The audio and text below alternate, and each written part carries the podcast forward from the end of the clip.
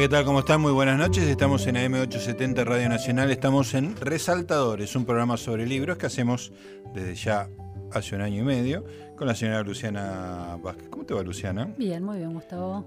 ¿Vos sos consciente que este es el tercer año que trabajamos juntos? No, pero me gustó tomar conciencia en este instante. Sí, Somos viejos compañeros de trabajo. Totalmente, sí, muy lindo. Eh, trabajo diario, trabajo semanal como en este caso. Siempre con buenas visitas. Estamos acá hablando de libros y hablando de la relación de la gente con los libros. Hoy tenemos a una compañía tuya del diario La Nación, Natalia Blanc, autora, entre otras cosas, mucho trabajo periodístico, pero este es su primer libro, de la Vuelta al Mundo en 101 libros para chicos, una guía de viaje literaria. Natalia, gracias por venir, ¿cómo estás? Hola, gracias por invitarme. Bueno, eh, me parece espectacular la idea del libro, es un libro, una especie de guía de libros infantiles, con mucho, no una mera guía, de, digamos, de 101 libros y nada más, sino con conexiones entre ellos. Contame un poco Primero contame el libro, después quiero preguntarte de tu relación con ese mundo. Sí, la guía surge como una, como una guía de recomendados, ¿no? No como, como una pretensión de, hacer un listado, de hacer un canon, lejos de todo eso, ni manual ni nada académico. La, la idea era, así como yo en el último tiempo vengo recomendando libros para chicos en la web del diario, que eso me abrió hacia un mundo nuevo que me encanta de empezar a, descubrir autores y, sellos este, que por ahí no conocía. Em, esos recomendados que yo hago en el diario y que luego de ahí surge como, como el origen de este libro, que luego derivó en otra cosa, pero es esta, es, esta idea de recomendar como uno recomienda un amigo, ¿no? Como vos recomendás películas, eh, como uno recomienda un libro, uy, no, no te pierdas tal. Sí, sí, acabo de tener eh, hace un 10 minutos con un amigo, acabo de tener ese diálogo. ¿Cómo no viste tal película? Tenés que ver. Un trabajo de convencimiento muy pasional, ¿no? No, y en general, bueno, lo hacemos, ¿no? Uno no se da cuenta que, está bajando línea conscientemente cuando recomienda una película, una muestra, no te pierdas esta muestra que vino a Buenos Aires o... Y después también en el último tiempo, ya pensando en por qué un libro, en el último tiempo empezaron a haber libros donde recomiendan hasta vinos, tabaco, eh, boliches, bodegones, ¿no? Y siempre el que lo hace es alguien que está en el tema, que sabe y que te pasa ese dato como casi de amigo, de che, ese bodegón en la esquina tal de la boca andás si te gusta comer aniolotis, ¿no? Bueno, entonces digo, uniendo estas dos cosas, esta cosa de que yo ya venía haciendo en el diario de recomendar libros, pensando en pares, ¿no? en padres de nuestra edad, más o menos, que que interesados en regalar, en comprar, en llevarle libros a los chicos para, para que lean, porque uno es lector, a uno le gusta leer y tiene ganas que su hijo, sobrinos, demás también lo hagan. Eh, un poco con esa idea de recomendación de amigos y otro poco con que si existen libros que recomiendan a vanos, ¿por qué no va a haber un libro que recomiende libros para chicos? Que es mucho más sano en principio. Bueno, qué sé yo. Eh, pero bueno, es un poco esas dos cosas, ¿no? En el mercado había guías, guías de autor, ¿no? Que es lo, lo, que a mm. mí más me gusta. Eh, bueno, vos con, con, Panos hiciste ese, libro de los documentales. Documentales, efectivamente. eso, eso es, me parece lo que uno hace, yo hago como lector, ¿no? Es como decir, yo sé algo de esto. Te, lo recomiendo. comparto mi, este, esta pequeña especialidad, la comparto con vos para y que... con la mirada de autor, del que está metido en el tema y algo más que uno sabe. Qué sé yo, yo el otro día estaba también hablando con, con, un amigo que me preguntaba, ¿cómo se te ocurrió esto? Yo digo, cuando yo los jueves salen las críticas de películas, eh, en general no leo todo. Leo las de aquellos críticos que sé que en algo claro, que, que vamos a tener una sensibilidad y que seguramente hay algo que me va a interesar, por ahí no, por ahí me ensarto. Pero digo, bueno, un poco la idea del libro es esa, de, decir, bueno, esto va dirigido a adultos que, interesados en los libros, pero como el mercado de la, literatura infantil es súper amplio, cada vez está más grande. Infinito. Y, hay muchas cosas que están buenas que por ahí pasan inadvertidas porque se pierden en las librerías, en la pila de las cosas que son de merchandising, ¿no? De licencias y qué sé yo. Bueno, era un poco eso, como señalar y decir, ojo, que se están perdiendo este libro que es chiquito, que tiene una edición cortita, pero que es buenísimo, que por ahí es mucho más barato que aquellos otros que están ahí en las vidrieras, ¿viste? Bueno, uniendo todo eso salió este libro. Eh, una cosa que me, me, pregunto es la siguiente, hay, hay que ver si vos la podés contestar porque estás demasiado metida en la pregunta. Cuando uno hace una selección de recomendaciones, un poco se está describiendo a uno mismo, ¿no? En el recorte que hace, en realidad estás diciendo yo soy esto, ¿no? Este, a través de documentales, habanos o libros infantiles. ¿Qué características tuyas te parece que aparecen en estos 101 libros como un denominador común o, como una especie de perfil? No lo había pensado, me gusta la pregunta porque me lleva a pensar algo que, que no vengo contestando en estas últimas notas, está buenísima. Eh, en principio, muchos de esos 101, no todos, pero muchos, son libros que tienen que ver con mi infancia. hay una relación directa con tu biografía. Tienen que estar. Eh, por ejemplo. Bueno, por ejemplo, Dylan Kifke de Mariana Walsh. Todo el universo de Mariana Walsh tiene que ver con mi infancia, libros y teatro, ¿no? Iba mucho a, ver esas obras que se hacían en el San Martín cuando yo tenía 8 o 10 años, en los 80. Eh, entonces muchos tienen que ver con mi infancia, pero también los que no, que son libros recientes o más nuevos o libros que salieron cuando yo ya era grande, eh, pero que elegí, sí tienen que ver conmigo totalmente, porque son libros eh, con un humor delirante. Y los libros que están ahí, que muchos están en el libro, no, no, no puse todos, pero están muchos, son ese tipo de libros, ¿no? Que seas grande, seas chico, seas mediano, cuando vas pasando las páginas vas pensando, uy, este tipo, qué cabeza mirá hacia dónde me lleva o hacia dónde está llevando al pibe. A mí me gustan esos libros para grandes también, digo. Trato cuando elijo un libro como lectora de leer algo que me lleve a hacerme preguntas, que no me dé todo cerrado, que no me dé respuestas o que no me enseñe, no me intente enseñar nada, porque bueno, me parece que el libro no tiene que enseñar nada, tiene que llevar a viajar. Y, y en el caso de los libros para chicos hay muchos libros con esas características, desde lo visual, desde los recursos y desde los textos ni hablar. Así que esa es un poco la respuesta. Te hago la pregunta inversa, de alguna manera, que es, ¿Cuánta atención le prestaste a los comentarios de chicos en relación a los entusiasmos que le despertaban ciertos libros para incluir esos libros en, estos recomendados? Eh, al principio, no más que la de mi hijo, digamos, los libros que yo ya había probado con él y ya sabía eh, que le habían gustado, o con mis sobrinos, como un círculo muy chiquito. Pero en determinado momento empecé con dudas, por supuesto. Digo, de hecho tuve dudas todo el tiempo del proceso de, che, me estaré olvidando de algo, estaré dejando algo afuera que no conozco, ¿no? Porque si bien hice un laburo de campo bastante grande de ir a ver editores, librerías, catálogos y demás, bueno, por supuesto, se escapar, es un universo muy Entonces, Las dudas, eh, que yo mandaba unos mails así desesperados con dudas a las 2 de la mañana, por supuesto no me contestaba nadie porque la editora dormía y qué sé yo, eh, un poco las pude eh, canalizar con autores a los que consulté, que luego incluí sus opiniones, y otro poco con chicos. Eh, hay algunos chicos a los que consulté que después en los agradecimientos los nombro todos con el nombre, no están los apellidos porque no, tiene sentido, pero que ellos saben quiénes son. Pero no tanto por ahí en el segmento de más chicos, porque eso con mi hijo y mis sobrinos eh, lo tenía medio a mano, sino las dudas eran con, los libros para los chicos que todavía no son juveniles, o sea, que no están enganchados en toda la movida juvenil, que es otro universo al que yo todavía no, entré. Eh, es un salto. Sí, es, otra, es otro mundo. Un abismo, ¿eh? Es otro mundo. Eh, Súper interesante, pero que tiene sus reglas, sus códigos, es otra cosa. Sí, además es medio nuevo, me parece. Sí, sí. Eh, bueno, que no eran entonces ya los, los que leen los libros juveniles, pero que tampoco eran chicos. Esa franja intermedia, ¿viste? Sexto, séptimo grado. Claro. Eh, entonces recurrí a hijos de amigos que tienen esa edad y les dije, por ejemplo, una de las que nombre y que me, ayudó muchísimo es Violeta, le dijo a una amiga mía, que le dije, bueno, a ver, tráeme lo que leíste últimamente, o hace dos años, porque ella ya estaba terminando la primaria, que realmente te voló la cabeza, que realmente vos me lo recomendarías a mí. Y me trajo cinco o seis libros. Por ejemplo, ahí leí el de Holguín, que es viejo, el de, el de cómo cocinar un plato volador. Yo no lo había leído en su momento, me encantó, lo puse porque tiene como este humor delirante. Eh, estaba ese, estaba una casa de secretos de Paula Bombara que tampoco conocía, porque yo de Bombara conocía lo último, lo que tiene más que ver con, con, el tema de la identidad, con el tema de la memoria, que me gustó, pero que también me pareció que era como un poquito más grande, ¿no? Y yo estaba tratando de incluir de los autores lo más, lo que fuera, lo que más me gustara de para más chicos, porque la idea era recomendar libros para los más chiquitos, que son los que todavía no eligen, ¿viste? Uno les lleva. Después cuando ya se hicieron el camino lector y ya están copados con los libros, ya te empiezan a pedir ellos y es más difícil que le tires un... Claro no, no sé, un lineal si el pibe te está pidiendo no sé qué. Pero cuando son más chiquitos, no, no, por ahí les gustan los personajes, pero no, no reconocen a los autores. Entonces digo, está bueno que sea uno, el adulto, el que le lleve los libros. Por eso me centré en los más chicos. Bueno, el de Paula Bombara, Una casa de secretos es hermoso, me lo recomendó también Violeta. Bueno, así que incluí incluí recomendaciones de chicos, pero de esa franja, 10 a 12 años, que era lo que se me escapaba a mí, digo, a ver, ¿qué leen estos pibes?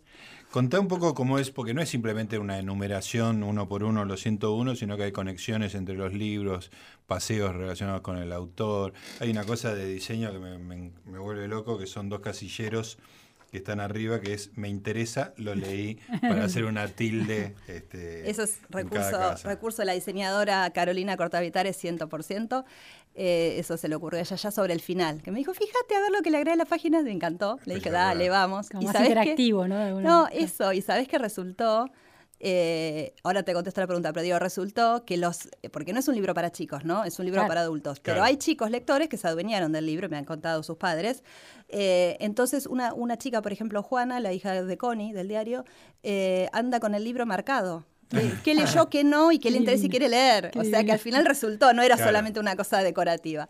Exactamente. bueno, sí, con, con esa selección de 101, que 101 es como un chiste, ¿no? Porque bien conocerás esos libracos de mil y uno, que me encantaron cuando empezaron a salir y llegar al país, las mil y un películas que tenés que ver antes de morir, los mil y Y yo dije, bueno, voy a ser humilde, como. además, porque digo, no voy a hacer mil y uno, me voy a volver loca, me voy a querer matar. Entonces, cuando tenía que presentar el proyecto, dije, voy a hacer algo más chico. Voy a hacer 101, que es el, guiño al que sabe los mil y uno, y es también 101 dálmatas. Bueno, hay como una cosa ahí de. Resonancias. Este, y aparte porque 100 me parecía aburrido, 101 me parecía más divertido, entonces fue el 101. Y es más manejable también para el, para el lector, ¿no? Dice vos, 101 puedo llegar a 1001. Claro, claro. Eh, es lo mismo que no me seleccionaste nada. Claro, Claro, totalmente. Que hay, existe un mil y un libros que hay que leer antes de crecer que salió en los 90, o sea que está bastante desactualizado, que es de afuera, que acá hay de acá incluye nada más que Marina Walsh y a, Javier, Villafañe. Pero ¿qué es eso? Está todo. Claro, está Harry Potter, que no hace falta recomendarlo porque Harry Potter se recomienda solo.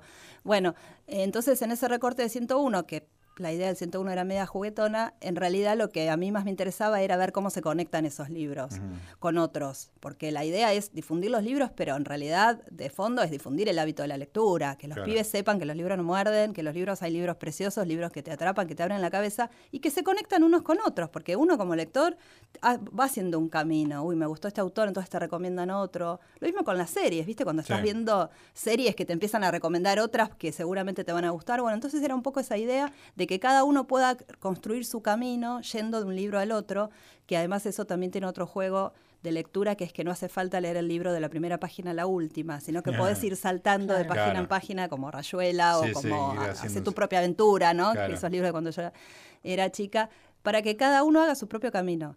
Porque eso es un poco la idea, ¿no? El camino lector lo construye uno cuando uno es chico con la ayuda de los grandes, pero uno después va viendo que no puedes leer todo lo que existe, es imposible. Entonces uno va dejando cosas en el camino y va eligiendo otras y bueno, esa era un poco la idea de ese recorrido que se arma alrededor de cada uno. Y también estás del mismo autor, eh, decir, circuito claro. y es este el recorrido. Para organizarlo de alguna manera gráfica, que no fuera un despiole, a la diseñadora se le ocurrió eso, hacer, eh, como el libro es, es, está armado como si fuera una guía de viaje, entonces tiene una parte que es circuito, que no sé, en Bariloche sería circuito chico, ponele. En la guía esta es circuito del autor, donde hay dos o tres más del autor. Eh, un circuito que tiene que ver con los temas que ese libro plantea y otros también. Y después hay un agregado en algunos que son los que me recomendaron los autores. Esto que te decía hace un rato, que en un momento de duda empecé a preguntarle a autores, bueno, vos qué le pregunté a, Leo Brizuela, ¿qué elegirías de Marina Walsh? Uno solo. Dylan que no dudó un segundo, dije, ah, bueno, yo también lo elegí. Y ahí en un momento me pareció que ese ida y vuelta era súper rico y empecé como, le pregunté a la editora si lo podía sumar y me dijo sumalo. Así que eso también está como otro camino. El que quiere puede leer solo los recomendados de los autores, no lee los míos, digamos, es como, como otro camino. Estamos con Natalia Blanc, La Vuelta al Mundo en 101 libros para chicos. Seguimos conversando. Estamos en Resaltadores en AM870 Radio Nacional.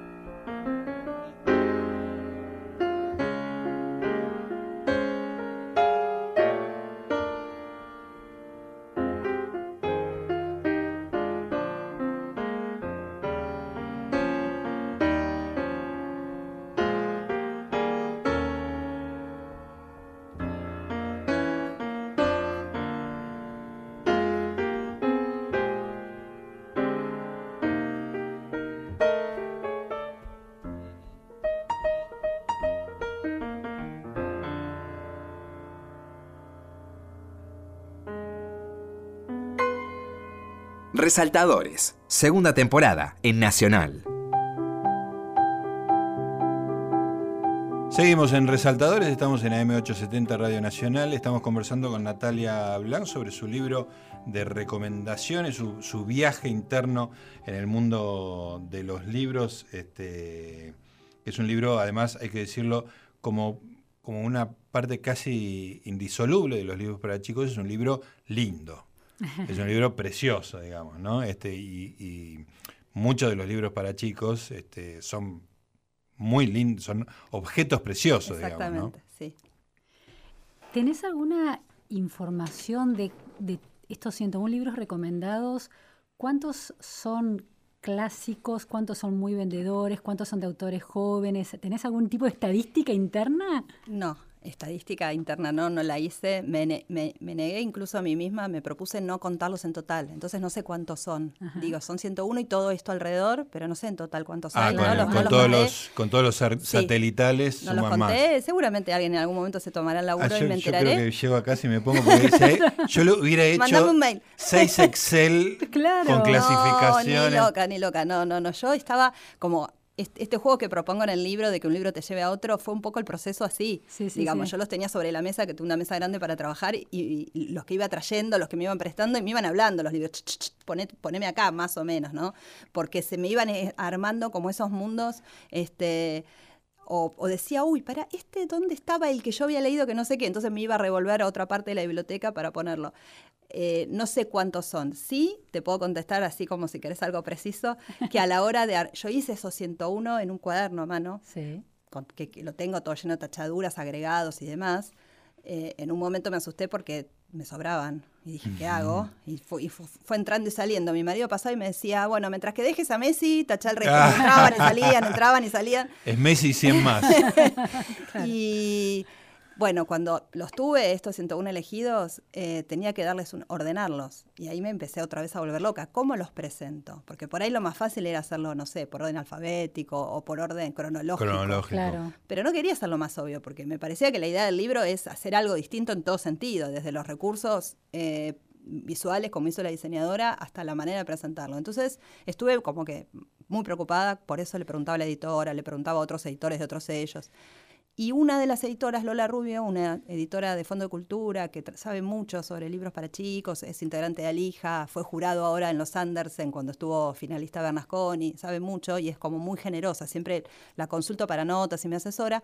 En una de las charlas con ella le dije, me estoy volviendo loca porque no sé cómo hacerlo, que no sea obvio y al mismo tiempo seguro me lo van a preguntar, Ah, porque otra cosa, otra cosa era que no quería del 1 al 100, que no se crean que el 1 era el primero, claro, el claro, no era jerárquico, No es un ranking. No era valorativo, claro. Entonces ella me dio una idea que yo tomé un poquito, me inspiré en esa idea, aunque no es, no es actual, que dice, bueno, pensalo como cuando vas, viste esos restaurantes tapeos que te van trayendo pasos. claro. Y todo lo que te van trayendo está agrupado por algún tema, por ingrediente, por sabor, por textura. Eh, pero todo está bueno, no es que primero te tiran algo para que te llene, después viene el primer plato, después... No, todos esos 10 platitos o 12 que te van trayendo es poquitito y todo es rico. Tiene todo el mismo valor. Eso. Es buen valor, sí. Eso me encantó. Me fui ahí re contenta ese día. Dije, qué bueno, un menú de restaurante. Llegué a mi casa y me quería matar porque dije, bueno, pero ¿cuáles son? tenía que hacer los subgrupos, tenía que hacer esos subtapeos, ¿viste?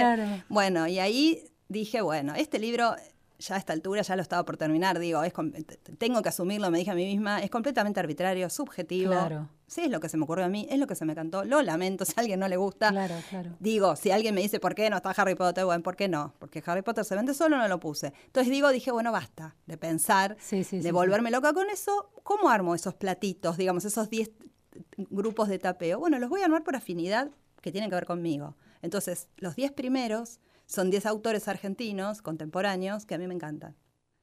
Entonces está Bodoc, que justo este, eran vivos esos, murió cuando yo estaba entregando. Eh, está eh, Bernasconi, está Isol, y ese grupo se cierra el 10 con Marina Walsh. Claro. Y después esos otros 10 que siguen, si, si lo mirás, vas a ver que hay 10 clásicos. Algunos son, son clásicos del autor, otros son revisitados o adaptaciones, pero son como 10 clásicos que todos conocemos. Después hay 10 latinoamericanos, que por ahí acá no son tan conocidos, pero son buenísimos, que por ahí se leen en las escuelas, los, los autores como Yolanda Reyes, por ejemplo, se leen en la escuela, pero no se leen estos libros que puse yo, se, leen algunos un poco menos, este, más seguros. Acá hay algunos, bueno. Y fui armando como esos 10. Después volví a poner otros 10 argentinos, 10 europeos, fui armándolo así hasta llegar a los últimos, eh, el último bloque de, de, 101. Así que bueno, viste, estuve llena de dudas todo el tiempo, pero estoy contenta porque me parece que, quedó bien. Natalia, ¿cómo se recomienda de manera entusiasta un libro sin spoilearlo? ¿Cómo se hace? ¿Qué, eh, contás de un libro para recomendarlo y entusiasmar al otro y que se deje llevar por esa lectura? Me, basé, un, bueno, en lo que vengo haciendo en el diario en los últimos años, que es recomendar los libros para chicos eh, no como cuando uno hace una reseña, ¿no? De, para un suplemento literario de literatura que en general tenés que opinar, tenés que criticar, tenés que marcar lo que por ahí te parece que no está bien. Yo, desde que empecé a hacer la sección en la web, que ya hace casi tres años, que es así como un milagro, una sección semanal que dura en la web tanto tiempo. Yo, no digan nada que no se avivaron, que está ahí como justamente tenía un, espacio limitado porque quería poner cinco o seis libros por semana nada más para que sea algo de lectura rápida en la web y a su vez yo no tengo tanto tiempo de hacerlo, a veces lo termino a hacer diez minutos antes que se me vaya la combi porque se me sumó a mi laburo diario.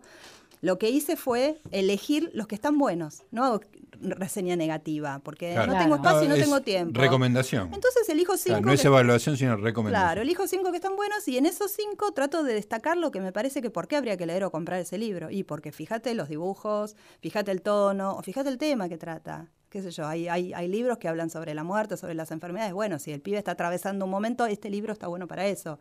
Eh, entonces, cuando me puse a hacer las reseñas para para el libro me basé en la misma idea de que sea valorativo, de, rescatar lo mejor de cada uno. En algunos casos, que por ahí son ediciones españolas y las traducciones son un embole, marqué. Dije, ojo, que acá hay uno de Andersen Divino, pero que fue editado en España y que la traducción. Pero si se lo lees con onda al pibe y le haces un chiste con, oh, pues no sé qué, el pibe se divierte y te sirve como recurso narrativo. Hay, como algunos hay un editor en el medio que es el padre que lee, digamos, ¿no? Que, logra. Así que es eso. En ningún caso espolié porque me parece que nada, que está bueno como tirar la piedra y viste que pica el bichito y los padres vayan a, buscarlo, a comprarlo o a bibliotecas y que lo comparten con el pibe y el pibe aparte va a encontrar otras cosas que los adultos por ahí no vemos y al revés. El padre va a encontrar un sentido que por el chico todavía no. Eso. Estamos con Natalia Blanc, estamos en Resaltadores, en Nacional, AM870. Hasta la una, Resaltadores. Seguimos con Resaltadores.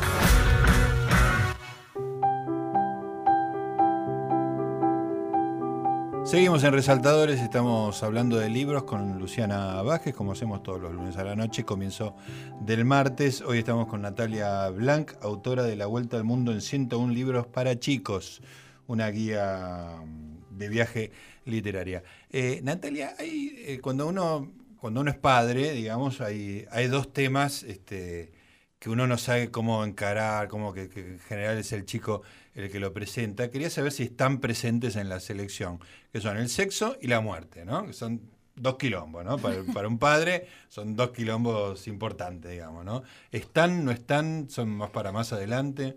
La muerte sí, está presentada como, como ausencias en distintos libros que ahora les cuento.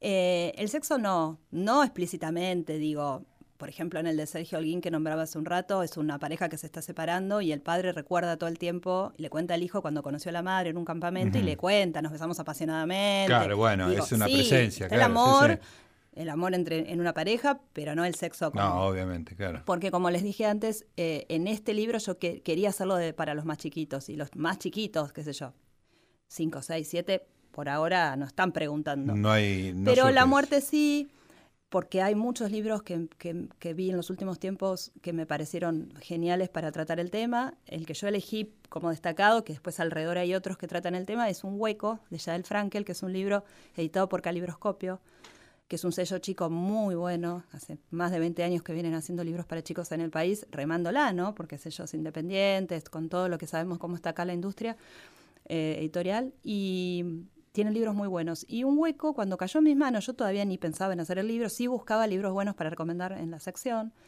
Eh, se llama Hueco, tiene un hueco en, el pecho del personaje, en todas las páginas, y habla de eso, del hueco que se te tiene instala. un hueco físico, o sea, el, libro está agujereado. Eh, el hueco que, se te instala en el pecho cuando pasa, cuando hay una ausencia, que esa ausencia puede ser la muerte, pero puede ser un abandono, puede ser una separación, puede ser un viaje.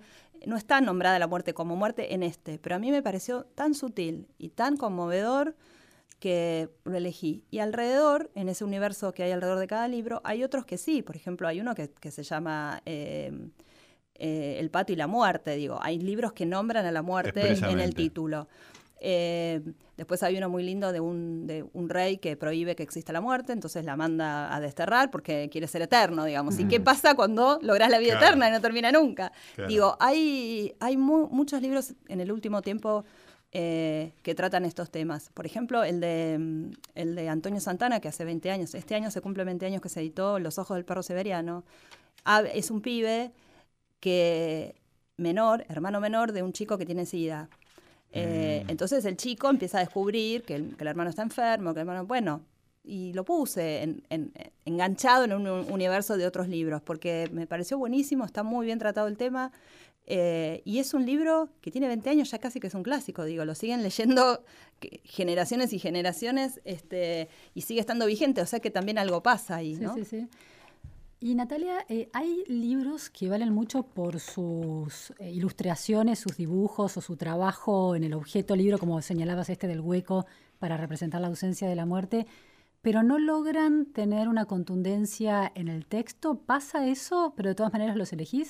¿Se, dio esa, ese...? Bueno, hay libros que sí, que desde lo visual tienen recursos muy fuertes y por ahí no desde, desde el, no, no solo desde el texto, por ahí desde el contenido, desde a dónde van, qué quieren decir, sí hay. Yo traté de dejarlos afuera esos, porque bueno, 101 en un momento me, me, resultó acotado, así como que al principio me parecía mucho, después dije, uy, ¿ahora qué hago? Entonces cuando empecé a dejar afuera algunos, dejé afuera esos, los que en conjunto, ilustración y texto, no hacen un todo, ¿no?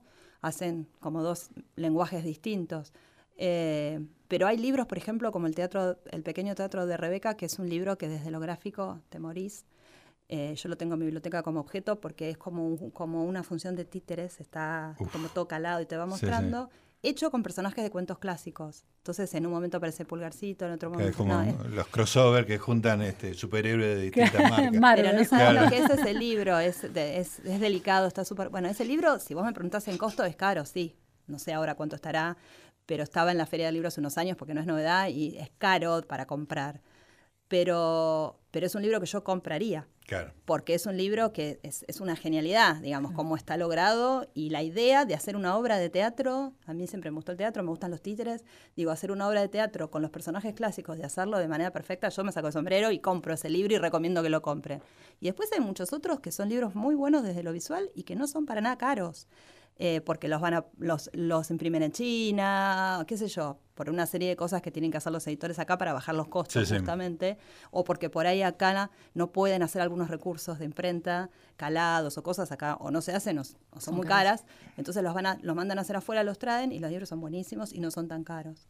Este, pero, por ejemplo, El Pequeño Teatro de Rebeca es un libro que para mí reúne todo. No es barato, pero es un gran regalo para un chico. Natalia, ¿cómo, cómo eras vos de lectora niña? digamos, ¿no? Que no tenías estas recomendaciones. Este, ¿Cómo era la circulación de libros en tu casa? ¿Cómo, ¿Cómo fue tu experiencia? Y yo leía lo que estaba en la biblioteca de mi casa, que era bastante la parte que era para chicos era la parte que eh, heredaba de mis primos mayores, entonces esos de Robin Hood, ¿viste? Sí, sí. Eh, ¿No tenés hermanos? Sí, pero más chicos. Ah, más chicos, la, la más grande. Entonces, eh, algunos libros los heredaba de mis primos mayores, Tom Sawyer, qué sé yo, todas esas que me encantaban. Y después, libros que me iban regalando, como Alicia en el País de las Maravillas, que me encantó, que lo leí como a los ocho años y me voló la cabeza, entonces fui y pedí la segunda parte.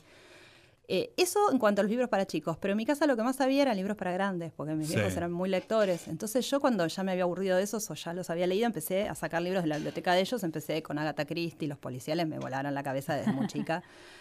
Eh, y cuando ya había leído eso, seguí. Entonces de repente leía Chandler, donde había minas en bolas y, ¿viste? asesinatos muy violentos. Qué sé yo. Entonces, bueno, ahí mi viejo venía a ver que estaba leyendo y intentaba sacármelo y darme de vuelta a Caperucita Roja, pero yo pues volví a agarrar. ¿Qué edad tenías eh, ahí? Yo supongo que estaba en la primaria, no sé, 8, 9. No. Chandler. no me acuerdo. La- probablemente la lectura más inadecuada. Pero, pero me encantaba, me encantaba, me encantaba. Eh, así que bueno, cuando vieron que leía eso, me empezaron como a, a regalar ese tipo de libros. Entonces, bueno, había una colección que era como una especie de revista eh, de, de, mm, de- que no me acuerdo cómo se llamaba, como, ¿De si fuera, como si fuera el círculo de lectores, pero de mi época. Sí, sí, de posterior. policiales. Sí, Sí, me acuerdo que perfecto. más barata que los Sí, libros. sí, sí. Sí, Bueno, era- salía como revista, ¿Cómo? revista cuaderno, digamos, ¿no? Con bueno, lomito cuadrado. Entonces pero... me compraban eso, no sé si Ah. salía una vez por semana o una Sí. vez por mes, no me acuerdo. Y ahí estaban, como todos los policiales que a mí me gustaban, este, en ediciones más baratas. Así que empecé, en yo creo que me hice lectora leyendo los libros de mis viejos, no tanto los libros para chicos, en mi caso. Déjame contar Sí. una anécdota personal porque me parece tan absurda. Cuando a mí me enseñó a leer mi hermano antes de ir a la escuela, ¿no? Siempre digo que nunca entendí por qué un chico de 18 años considera que su hermanito de 5, o sea, le dedicó un tiempo, eh, es conmovedora Claro, retrospectivamente, hermoso, ¿no? Este, y bueno, a mí me apasionó tanto la, la idea de que uno había esas cosas se convertían en, en imágenes, ideas, que empecé a leer eh, de manera compulsiva cualquier cosa. Este, y había una novela en ocho tomos en mi casa que era Juan Cristóbal de Romén Roland, ¿no? Una cosa, fíjate, un plomo recalcitrante. Era la vida, una especie de vida de Beethoven en clave, digamos, ¿no? Este, escrita, qué sé yo, a principios del siglo XX. La verdad que no sé ni, tendría que revisarlo, ¿no? Este, pero yo la leía y no entendía nada, pero se ve que había algo físico, Claro. ¿no? En el hecho de, de leer. Y mis hermanas se mataban de risa, ¿no? Este, ¿Vos le- empezaste a, aprendiste a leer en la escuela normalmente? Sí, sí, sí. ¿Te destacabas por tu lectura? Por- Sí, supongo que sí. Yo, a mí en la escuela, lo- por ahí lo que más me gustaba era escribir, ¿viste? Las composiciones, Ah, cuando venía la maestra y decía composición, tema, y todos decían, "Uh", a mí me encantaba.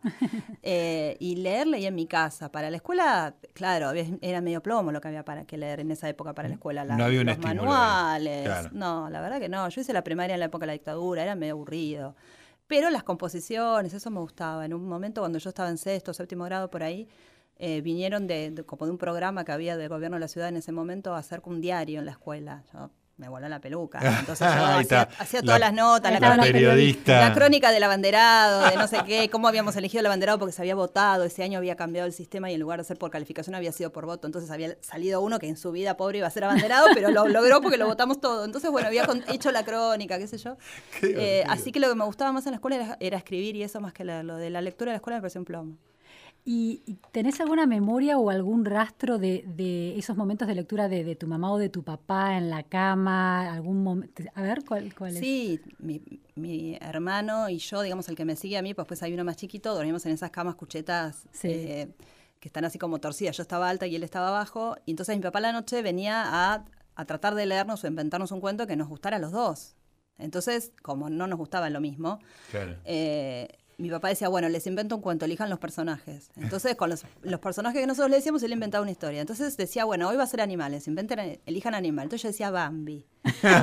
y mi hermano decía dragón. Yo decía mariposa, mi hermano decía león. Entonces mi papá tenía que inventar una historia con esos personajes Qué que eran bueno. Claro, que eran delirantes opuestos. completamente, pero a mí me encantaban. Y, ¿Y siempre le padre- pedíamos más, ¿Y ¿viste? tu padre qué hacía que podía inventar esas historias? Hacía cine. Ah, Trabajaba en, cine- en el, en el mundo del cine. Ah, en una época genial. difícil, donde no se filmaba como Claro. luego, porque ahora mi hermano Claro, este, chiquito, el que era chiquito en entonces, ahora trabaja en cine y bueno, tiene laburo mal que mal. Sí, sí, claro. Pero mi papá cuando lo llamaban para una película o para una publicidad Era era, una fiesta. era una fiesta. ¿Pero como actor o como...? No, en ah, técnico, cámara y iluminación, director de Ah, fotografía. qué genial. Sí, sí.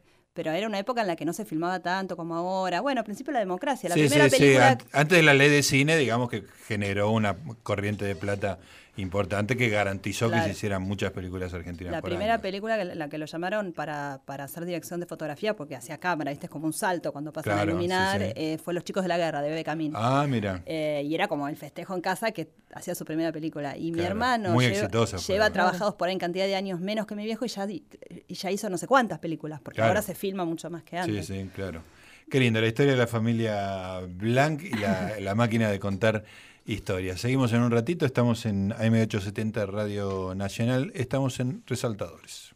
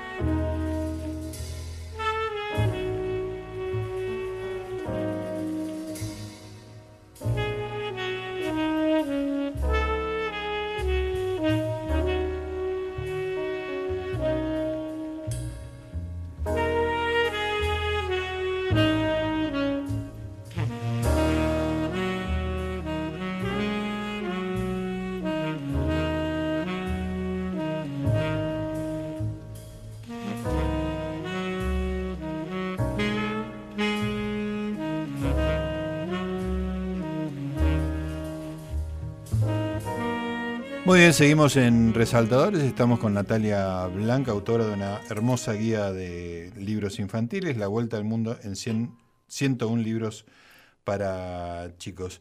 Natalia, ¿y cómo sos ahora como lectora? Eh, sigo siendo voraz, sigo leyendo casi todo lo que cae en mis manos. Además de, vos en el diario, además de la sección esta que tenés los jueves, estás eh, en, qué sección estás? Estoy en cultura, y, en general eh, el trabajo en cultura implica mucha lectura y, no todo lo que me toca leer me interesa, pero lo tengo que leer porque tengo que hacer una entrevista o una nota o lo que sea. así que, bueno, en los últimos años tengo como incorporados muchos libros, pero cuando yo puedo elegir, digamos, para leer, que no es para, para, para el laburo, este, voy y ahora estoy como, como yendo para atrás, como volviendo a leer libros que había leído de más chica, este y que, y que por algún motivo u otro por ahí no me, no me acordaba, o quería ver lo que me pasaba ahora de grande. Este, y, pero sí, soy bastante voraz porque además también leo muchos medios de afuera, artículos, periodismo, no ficción. Eh, leo, leo bastante. la lectura es parte de... ¿Y tenés algún sistema, este, horarios, este, te levantás y vas a los diarios? ¿Cómo...? No, desde que soy madre es medio desbole la vida, ¿viste? programar. Antes sí, antes me levantaba y me traje desayunaba porque siempre en Leo trabajé a la tarde. Antes trabajaba en una revista en 23, también trabajaba a la tarde, entonces siempre tuve las mañanas libres, hace como 20 años. Entonces sí, desayunaba leyendo los diarios por internet. En una época los compraba, después ya empezaron a ser muy caros, entonces empecé cada vez a comprar menos y la cuenta empezó a dar. Sí, eh, pero ahora desde que tengo hijo, medio que, viste, vas al ritmo, él, va a la escuela a la tarde, entonces las mañanas estamos juntos, entonces bueno, hoy por ejemplo quiso hacer una torta, porque ayer fue mi cumpleaños. íbamos a hacer una torta juntos y no llegamos ayer con los tiempos, entonces hoy se acordó a la mañana y estuvimos haciendo una... Eran las 10 de la mañana y yo de reojo miraba la tele y veía el caos que era todo el centro y el día que me esperaba y qué sé yo, pero estábamos haciendo una torta. ¿Cuántos Así años que hoy no tiene? leí porque estuvimos cocinando. ¿Cuántos años tiene él? Siete, ahora cumple ocho en agosto. Eh, pero lo que me pasa es que desde que el diario se mudó lejos, porque el diario está en Vicente López, yo vivo en San Cristóbal, pierdo mucho tiempo viajando. Entonces eh, intenté ir manejando y me estresé y no me gustó, entonces volví a viajar en transporte público y aprovecho para leer cuando puedo. A veces que viajo muy mal, así toda parada y no puedo en el D, pero cuando puedo esos viajes los uso para, para leer. Pero en general me pasa que lo que tengo que leer con urgencia son cosas para entrevistas y para el laburo. ¿Qué, porcentaje de tus lecturas son, te, pedimos números nosotros, pero puede, ser, puede ser imprecisa? Eh, Yo soy muy imprecisa. Mucho poco, digamos. este ¿Qué, por, qué, cantidad de cosas lees este, solamente por placer como elección tuya, digamos? ¿Poco, mucho, nada? No, siempre me gustaría leer, más por placer y menos por, por obligación, pero, pero qué sé yo, hay momentos en las vacaciones, por ejemplo, solo leo por placer, entonces este me voy llevando. pero, solo una vez por año. pero me voy llevando los pendientes, ¿viste? Voy haciendo así como pila de pendientes. Eh, sí, por suerte, dentro de todo, eh, ya en, el último tiempo puedo tengo como un espacio en el diario en el que puedo proponer bastante lo que me interesa. Digo, siempre se pudo, pero hay veces que es menos lo que, lo que uno le gusta que lo que le toca. En el último tiempo trato de proponer cosas que me interesan, entonces trato de que ese libro, que además me sirva para entrevistar al tipo, es la, sea la lectura. Entonces, bueno, qué sé yo, lo último que leí por obligación, barra, me encantó, fue el de Laura Alcoba, el último, este, La danza de la araña, que yo había leído, le había hecho una nota hace 10 años cuando estaba en ADN, cuando sacó el primero, La casa de los conejos, me había gustado muchísimo, ¿no? Es una historia de, de, una nena hija de montoneros que vive en una casa que es una tapadera, en realidad es un criadero de, conejos, pero en realidad hacen un diario montonero, qué sé yo. Y es la visión de la nena de ese mundo donde no podía decir su nombre real, cómo se llamaban sus padres, qué hacían. Ese me había gustado mucho en su momento. Eh, y ahora salió la tercera parte que es con la que ya cierra esa historia. Y lo leí obligada porque la tenía que entrevistar y en realidad me encantó y me lo volví a, leer tranqui ahora, después que ya, pasó la entrevista, para, para poder terminarlo y no, no, leer tan apurada como lo había leído anteriormente. Eh, y me gustó. Así que cuando puedo combinar las dos cosas, es un golazo de media cancha. No siempre pasa. Pero bueno. Y, y para escribir este, este libro, ¿Volviste a leer aquellas lecturas? Porque, digamos, hay libros que, bueno, son eh, que yo, el principito es el principito, digamos, uno ya lo tiene incorporado, pero este, La Isla del Tesoro, ¿lo volviste a leer, por ejemplo? Mira, justo sí, porque le hice una, nota para el diario a Mariño, Ricardo Mariño, que salió el, año pasado, eh, su, su, primera novela en años para chicos, y era una de piratas como las de antes, me dijo cuando la escribí para, para encontrarnos. Eh, y que se había inspirado, por supuesto, en Stevenson, qué sé yo. Eh, entonces, como la nota era sobre la novela de, Mariño, pero a su vez sobre la onda piratas, este, cómo estaban tratados hoy en el género infantil los piratas, volví a leer, yo ya estaba con la idea del libro, así que me vino bien. Eh, el libro de Mariño lo leí entero y me encantó, y, La Isla del Tesoro la, la volví a leer. Me parece que me había gustado más de chica. Ah, eso te quería preguntar. me parece que me había gustado más de chica. Cambia la lectura. Pero me parece que uno cambia, ¿no? Sí, sí, sí. Las aventuras a mí me encantaban cuando eran chica y ahora ya no me interesa por ahí tanto la historia, ¿no? Que el desarrollo de la historia. Me interesa más como cómo está contado, qué sé yo. Hay como otras cosas que por ahí leo o que, o que, o que encuentro en el libro y me parece que... el, pero el de Mariño me gustó mucho porque mm, es un libro de piratas de antes escrito ahora. Entonces tiene como una cosa con el lenguaje muy sencilla para los pibes y hay, además de la historia de los piratas que, quieren encontrar el tesoro y qué sé yo, hay una historia como de orfandad, porque hay un pirata que perdió un hijo y aparece un pibe que es un nativo. Bueno, hay como otro, otros temas ahí tratados que tienen más que ver con, por ahí, con lo que a mí me interesa, no tanto con la aventura en sí misma. Natalia, ¿sabes qué me, llama la atención que nos ha pasado con muchos entrevistados que cuando le preguntamos por sus influencias, cómo llegaron a convertirse en lectores, la escuela, tanto primaria como secundaria, no aparece. No aparece, o es un bodrio, o es un aburrimiento, las lecturas son poco interesantes. Vos dijiste eso en relación a la primaria. En la secundaria tampoco hubo un profesor, una lectura inspiradora que sucediera ahí en el aula. En la secundaria creo que fue peor en ese sentido. Tengo una amiga que me sigue acompañando, que está ahora conmigo en las presentaciones, que es, nos hicimos es el primer día de primer año, eh, Marisa. Y siempre se acuerda, y ahora me, lo, me, lo, me lo recordaba, de nuestra profesora de literatura de tercer año, que, no sé, nos detestamos creo que el primer día, la señora Giura, que no sé si vivirá, y una vez me, hace pasar al frente porque había que estudiar un poema, entonces me hace recitarlo, yo lo recito, y después me empieza a hacer preguntas sobre la comprensión. Y yo dije que para mí eso era un, atardecer, lo que el tipo describía, no me acuerdo ni qué poema era. Y la mina me, me puso como una mala nota porque me dijo que era un amanecer. Yo no había entendido. Y su frase era Blanc, tenía una vocecita así tipo, tipo Pedro, eh, nos hacía acordar a Drupi, porque era como un personaje así. Blanc, nunca vi un amanecer. Era, eh, fue la frase que me dijo delante de todos, me, puso una mala nota y me mandó a sentar. Mi amiga Marisa siempre me jode con eso, Blanc nunca. Y ahora que yo les mandaba, che, me hacen una entrevista, voy a ver, me dice, che, si la invitamos a Giura Blanc, ¿vos te acordás? Nunca viste un amanecer. Digo, la secundaria yo creo que fue peor en ese sentido. en la primaria, qué sé yo, un poco por el, por, por, por este, algunos maestros y eso. Además, el solo hecho de que uno aprenda a leer y aprenda las cuatro operaciones elementales, digamos, ya es un salto universal, digamos, ¿no?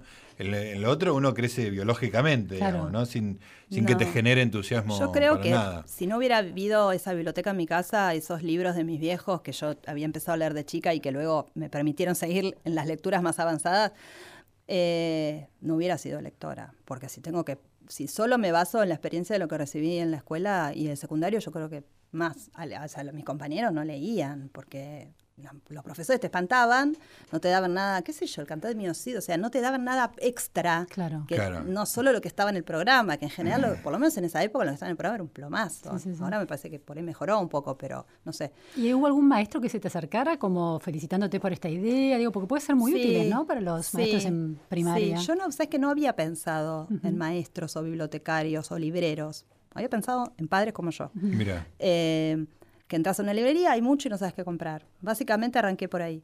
Y me pasó, sí, me pasó en los primeros días de abril que el, libro llegaba a las librerías, salimos con mi hijo a ver dónde estaba, porque estuve sacando fotos y posteando y qué sé yo. Y en una librería grande, muy linda, que tiene una cosa para chicos muy grande, que, a mí me encanta, estábamos buscándolo y no lo encontraba y le pregunto a la vendedora si lo tenía. Entonces me dice, sí, está por allá, vení que te acompaño. Y en ese camino mi hijo a los gritos, ella es la autora, ella es la autora. Qué linda. Entonces la chica me miró y me dijo, ¿en serio? Sí. Bueno, empecé a sacarle fotos, viste, mi hijo lo agarraba, qué sé yo, y al rato aparece, la, que es del sector infantil, la vendedora, con mi libro y me dice, ¿te puedo pedir que me lo firmes? Sí, le digo, qué sé yo. Nunca había- eh, fue la primera vez. Tu primera firma. Claro. Entonces le digo, sí, digo, pero ¿te lo regalaron? No, no, lo compré. ¿Pero te hicieron descuento aunque sea? Sí, sí, me hicieron descuento.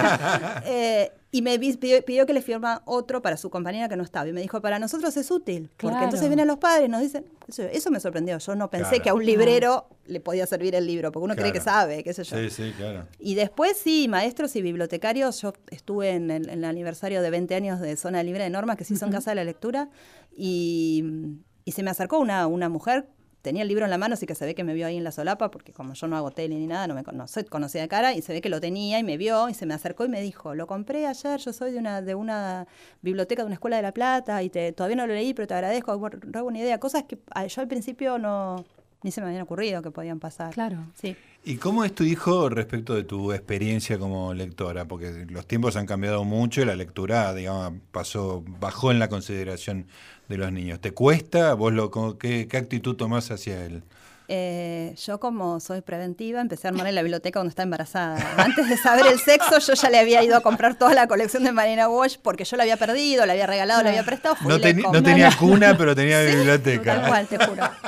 Toda la colección de Marina Walsh que justo había salido en esas colecciones, viste, de los diarios que son buenas, tapa dura y que no son tan caras, me compré todo Marina Walsh que venía con discos, qué sé yo. Así que Ah, antes sí, que muy bueno, yo es buenísimo, también, sí. que sí, que son de colores, las Sí, tapas divino, son re lindos. Bueno, eso lo había comprado cuando estaba embarazada. Así que ni bien nació, bueno, nada, leerle, ponerle música y, y qué sé yo. Y, y en, en mi casa siempre hubo muchos libros. Entonces yo lo que empecé a hacer cuando él era chiquito es a, a que hubiera libros de esos de que los pies pueden tocar, ¿viste? Claro. O blandos, o libros que no importaba si se los llevaba a la boca o si lo rompía o si lo escribía. Para que, quede- para que se empiece a familiarizar con el objeto libro, así como había peluche, muñecos, cubos, no Sí, sé qué, La, que hubiera la libros presencia del libro es muy que importante. hubiera libros también. Así que siempre hubo desde chiquito. Y después en un momento empecé como a leerle y, y- y él se empezó a copar y empezamos a leer un capítulo por noche de por ahí de algunas cosas que yo quería leerle, como los de Marina Walsh. En la escuela ahora, por lo menos en la escuela que él va, incentivan mucho la lectura. Entonces él ahora viene y me dice, Las, la seño nos trajo el de la bruja Winnie.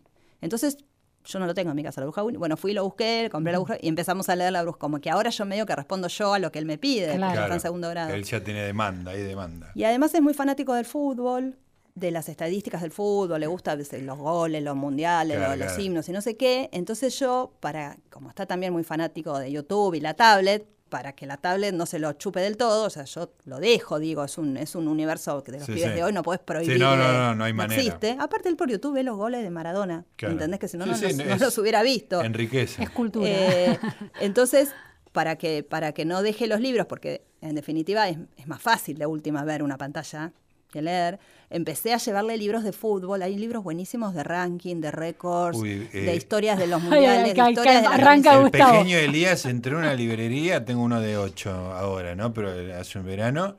Y yo le empecé con unas cosas, así que yo me dice ese. Y era la enciclopedia Guinness de los récords de fútbol. Se lo llevé, se lo llevé al mío. Está fascinado. No, no, es el festival que y se los hace. grandes también, porque Sí, cuando vienen mis claro, hermanos, o sea, el futbolero. Claro. sí. Y lo que tuve que leer de ahí. Natalia, se nos fue el tiempo. La verdad que fue un placer hablar con vos y recom- recomendamos muchísimo este libro que, que además, como tantos otros libros infantiles, este es meta infantil, este, es un objeto muy, muy bonito. Muchas gracias. ¿eh? Muchas gracias a ustedes. Ahí estamos, querida Luciana. Nos reencontramos entonces el próximo lunes a la noche. Martes a la- Martes, martes al comienzo. Diego Rodríguez, Santiago Pfeiffer nos estuvieron acompañando. Muchas gracias a los dos. Nos reencontramos la semana que viene. Chao, gracias.